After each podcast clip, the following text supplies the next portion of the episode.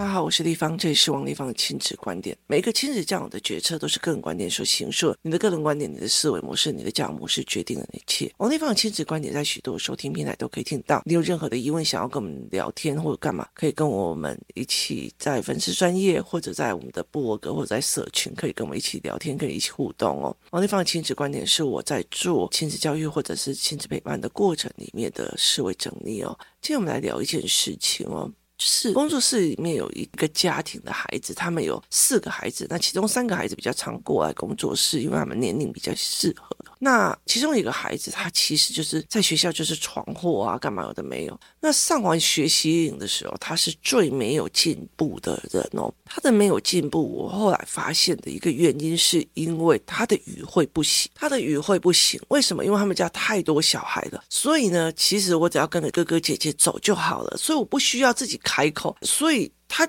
几乎很难去叙述，把事情叙述清楚或干嘛这样子哦。那他们的之间的纠葛又没有习惯性把它叙述得非常好，所以他的思维跟语言进不出来。那后来有一次我在就是星期五他们在玩的时候，我就做了一个叫做恶性循环跟循环的理论，我就带着孩子们去看。那我后来我就跟他讲说，你必须要把那个理论看完之后来跟我讲一遍。那这个孩子是。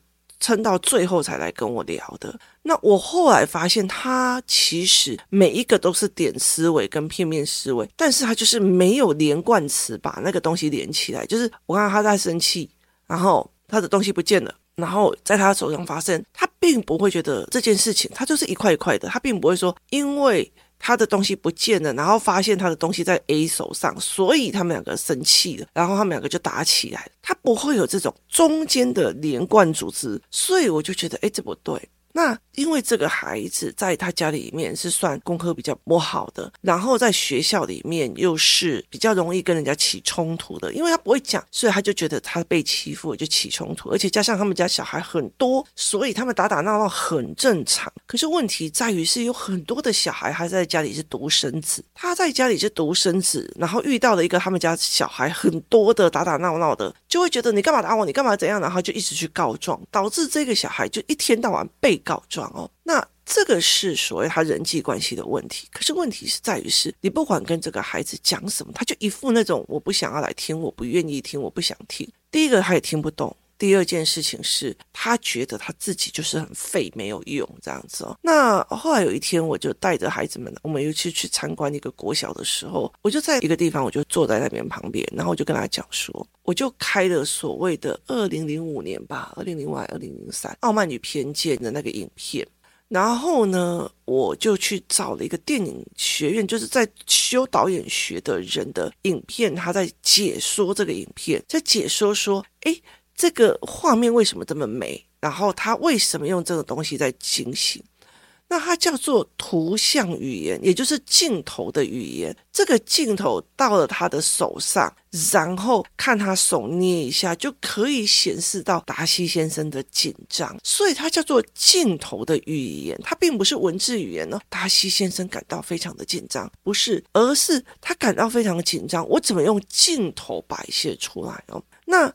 这个东西其实是一个很深的一个导演学的理论，它是一个片面化再去做的一个思维这样子。那我就陪他看，然后陪他聊这样子，我就跟他讲说，你知道吗？这个人拍出了史上最唯美的、最美丽，而且我最喜欢的版本的《傲慢偏见》哦。那对我来讲，我觉得这片真的非常非常的好看。然后当他的解释又出来的时候，就是当他的解释又出来的时候，包括因为我会用他的方式在用漂移的观感线去做观感的逻辑，这样，所以我就跟他讲这件事情。然后我就跟他说：“你知道吗？那这个最厉害的人却是谁？”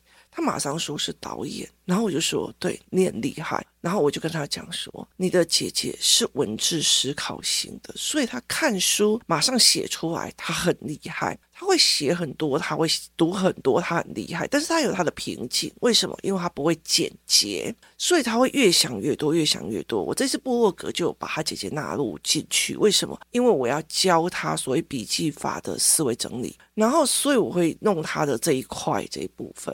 那我就跟他讲一件事情哦，我就跟他讲说，那我为什么要开工作室？他就说我不知道。我说我告诉你，因为我发现我儿子是所谓的镜头语言。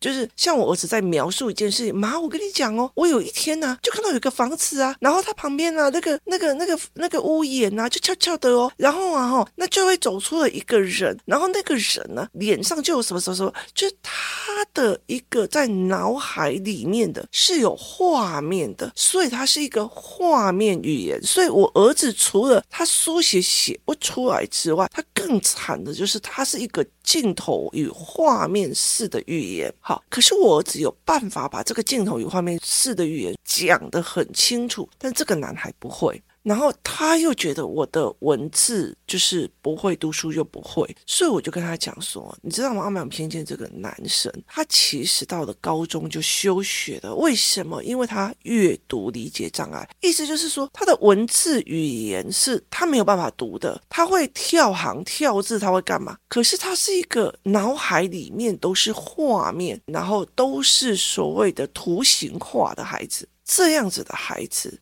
台湾的教育的方式不会教，他很不利在台湾的教育逻辑的方式里面，所以我需要的是让孩子们来重新在一个地方里面去学，所以我就跟他讲说，你要了解一件事情是，他们并不一定可以那么的强大，就是他们的强大是因为他们刚好适合台湾的教育模式，而你刚好。不适合台湾的教育模式式，但不代表你是一个烂的人。台湾的老师不知道这种图形式思考的孩子该怎么教，所以你会一直非常非常的没有自信，什么都输人。那我们一起找出来适合你的思维跟学习模式，好不好？我说这个导演他其实是。他的父母都是在做剧场跟所谓的电影工作的，所以他很清楚他的小孩学习概念有问题的时候，他就说没关系。但是你的画面感很强，他就让他去走导演这一块，所以他才会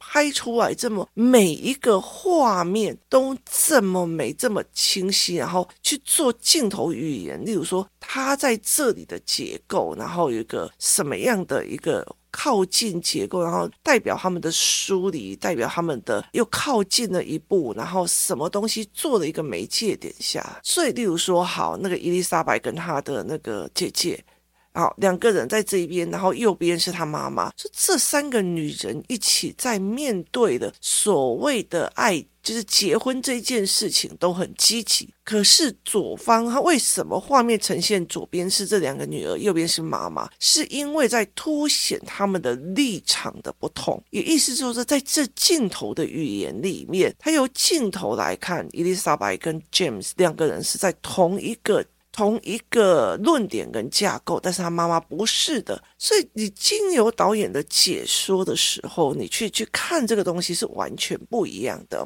所以后来才会觉得哦，电影跟导演学在学这个东西，那这个就让你觉得非常非常的有趣哦，因为台湾没有在学这一块哦，那。这些孩子他根本不一定有时间、有能力，或者有那个机运定的电脑所谓的视觉传播的语系，所以就会让我觉得蛮有趣。但还好是这个孩子的父亲、母亲都在剧场或者是在在电影界工作，所以这个才会变成一个非常有名，在英国非常有名的一个导演哦。所以我后来就在跟他讲这件事情，我说你今天想看看咯，菲尔普斯他是大手大脚，游泳很厉害，他游泳很厉害，然后又大手大。脚，然后又很有力气哦。可是不不代表他适合去打篮球。然后我说打篮球的也并不一定代表他的身材跟体格是适合去踢足球的。例如说，Kobe，他曾经其实是想要去踢足球的，在意大利踢足球，后来发现篮球比较适合他。那不代表我不适合足球这件事情，我就是个烂人，我就是烂咖。可台湾是一个。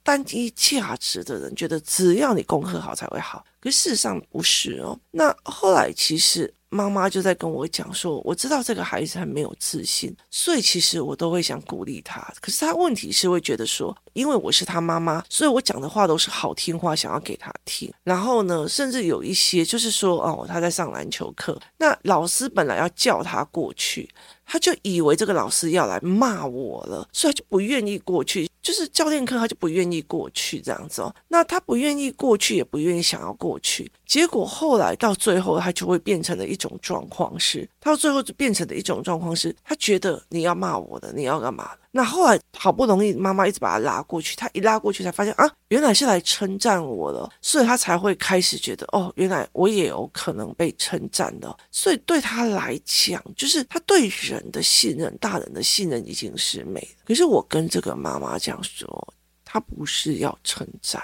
就是他并不是要称赞，称赞是会变成的，变成的是我的行为符合你喜不喜欢的价值。你了解意思吧？称赞跟骂小孩是我的行为是不是你喜欢的价值？他并不是说，哎，我觉得你这里是怎么写的？你为什么会这样子思考？我好想知道，因为我没有看过别人这样思考，所以我很想学。好。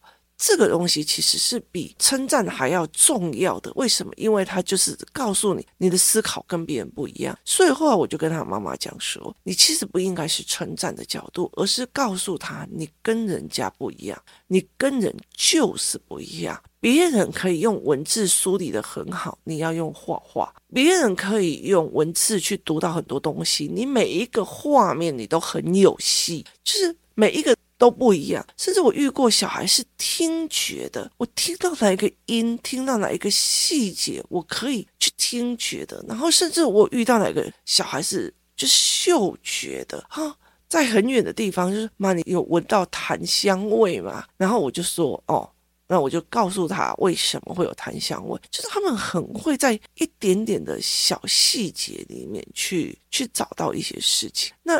这一些你说是天赋，可是问题在于是我们传统的教养只要文字、文字写字。读看书，看书，文字写字，看书，它其实没有一种系统是在他们的孩子这个过程里面教孩子说，如果我是视觉性的人，那我怎么去做这一块的思维的迅速，而是让他都对，你读书读不好了，就说你是烂人呐、啊，你就是会打人，你就是就是用一统一的标准去要求他。那这个东西就不好玩了，你知道吗？就是明明你把他的天赋给拉扯掉，可是又让他没有办法，就是没有办法去了解说啊，原来我还有其他的方式要做。所以我就跟那个妈妈讲说，如果你今天在那边讲说，我也有称赞他，你在跟称赞跟他内心的自贬拔河，甚至你的称赞他也不以为然。可是我从来不想要从称赞在这边，我会告诉他。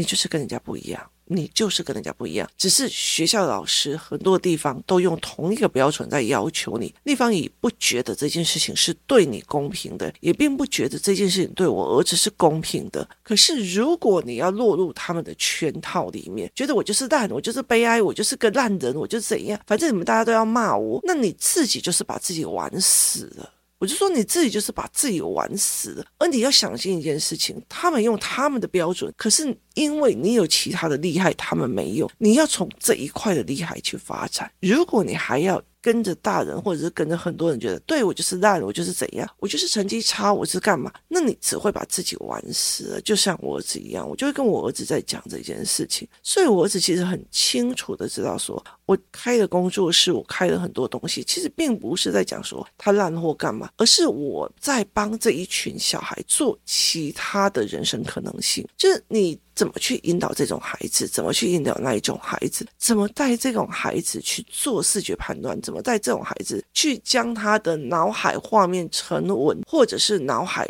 画面成一种脉络？好，例如说他的姐姐文本很厉害，读书很厉害，永远都是班上最乖啊，然后读书很强的这样子的孩子。可是问题是在于是，他会把所有的书全部都吞进去，没有整理，没有思维，没有拉脉络，这只是会导致这个孩子以后变成了我一直读，一直读，那还是没有建立出我的思考，所以他会呈现那种我再怎么读都读不够，我再怎么读都好像输人。我跟你讲，现在叫一下 AI，他就会帮你解决了。为什么要把自己逼到这样的绝境？他没有办法，他没有办法在短时间里面找出这个重大文本里面的。最主架构或者是最底层的思维逻辑哦。所以我就跟他讲说，你姐姐也有你姐姐该担心的一个部分，而你也有你担心的一个部分。看起来你也在看成绩，觉得你姐姐的成绩比你好，你姐姐比你乖，作业都写的比你好。可是你姐姐也有让人家担心的地方，我们也在调整她这一块。所以并不代表说每一个好都是绝对的好，每一个坏都是绝对的坏。可是孩子都会把成绩有没有被称赞，我是不是又被骂了？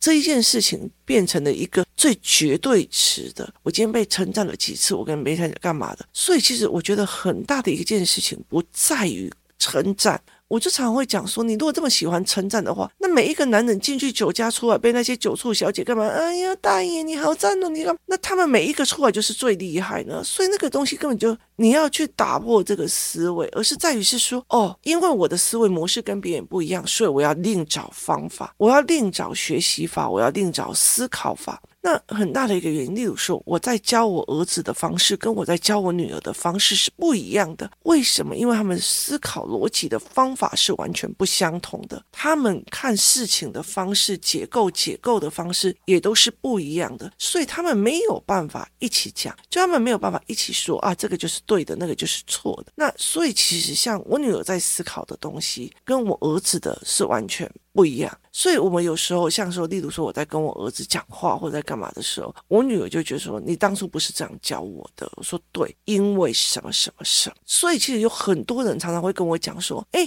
或者是跟别人讲说，上一次地方回答那个谁谁的问题，他就讲怎样怎样怎样。他上次回答 B 就是讲怎样怎样怎样。好，我因为不同的小孩的不同状况，给予不同的答案，这样了解吗？没有小孩都是一样的，你的孩子的状况跟别人孩子的不一样，思维模式也不一样。同一个问题，例如说分数要怎么教，分数要怎么教，有些小孩卡在的是转弯的问题点，有些卡在是图形思考，有些是卡在了他图形思考怎么落实文字，有些是卡在了他的视觉把上下分不清楚。每一个孩子都不一样哦，所以不能够去跟我讲说啊那。王丽芳上一次回答谁谁谁讲这样，回答那个又讲这样，回答那个又讲这样。你要标准答案去梳理拿，不要来跟我要。那每一个孩子的状况都不一样，他们搭配的父母也不一样，他们搭配的父母也不一样。同样工作室里面，有些小孩好会讲话，妈妈回到家里面狂练小孩讲话，跟他聊天干嘛有的没有。可是有些小孩完全倒退噜，就是就是就会觉得我干嘛讲，我干嘛讲，我不要好。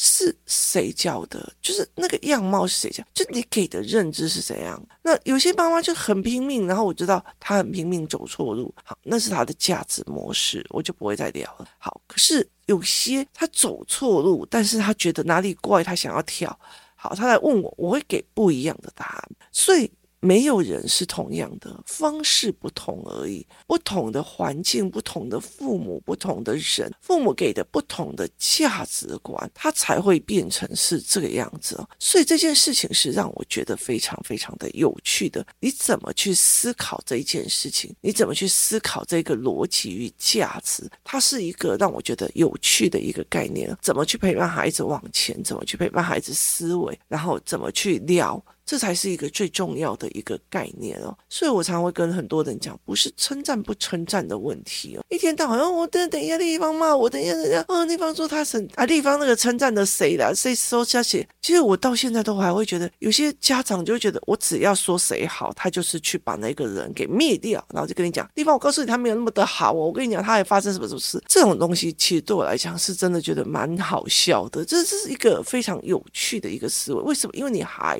在那。这种别人的价值凌驾一切的概念里面，那你的孩子就跳不出来哦。所以这是一个让我觉得蛮值得思维的一个有趣的一个好玩的地方哦。所以是不是真的只要称赞就好？称赞就有自信，称赞就有开心。这个小孩子要多称赞就好。不是哦，我跟你讲，你真的是不行哦。我其实像一件很大一件事情哦，就是我常常会买东西去工作室啊，或干嘛，然后带小孩一起吃或干嘛。你知道有些小孩就是后来觉得你的东西我就可以自己拆，你的东西我就可以弄。就是我后来就跟我的孩子讲说，养烂一个人最好的方法就是对他无条件的好。你就可以让他慢慢的那种没规矩、没规没矩的样子就会出来了，所以你就会有呈现那个样貌。我说，其实最好的方法就是这样，你马上就可以看得出来。久了以后，他就把你当成理所当然的人是哪些，包括他的孩子是不是也这样？那说穿了。我觉得在一个概念是，你如果是教孩子千错万错都是别人的错，然后我的感觉为大，他到最后其实跟他相处在一起，最多的都是他的父母，不是别人。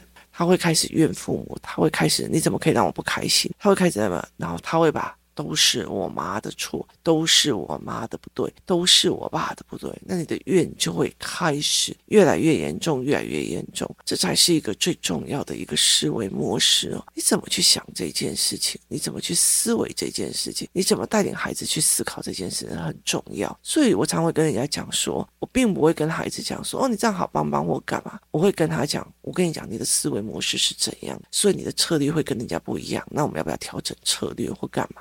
当孩子觉得说我的策略跟你不一样，说我不能跟你一起比的时候，他才会。过了那个心结，所以本来这个小孩会一直排斥我，只要叫他来，就因为因为嘛我的，又要干嘛的。可是我后来到时候跟他聊的时候，他就愿意过来，我还会拍他的肩膀，还拜托我，那那个什么带好，他就会 OK 这样子。很大的一个原因是在于是他对你的信任，是在于是你不是用同一个标准在要求他，而你看到了他的不同，他的不一样，他的思维逻辑的不一样。他的话语，你会真的把它听进去，然后你会让他把它讲清楚。这才是一个最重要的一件事情哦。我觉得很多的事情不要一直依赖在称赞，跟依赖在怒骂。我觉得过度依赖，我要多称赞小孩，跟过度依赖在我要骂小孩或打小孩，这件事情其实会让事情整个走偏了。每个孩子的天赋不一样，每个孩子的逻辑不一样，每个孩子面临他的环境也不一样，所以很多事情不能从一件事情来去看，他有很多种的方法跟思维模式。当孩子知道哦，原来不是我烂，是我思维模式跟人家不一样。原来也有名人是这个样子，他就会开始松了他自己的思维模式，并不觉得说他就是烂，我就是不爽，我就是要打人，我就是要干嘛，他就并不会是变成这样子的一个思维模式的人哦。孩子其实每一个人都跟别人不一样，我们不需要用同一个标准去要求。今天谢谢大家收听，我们明天见。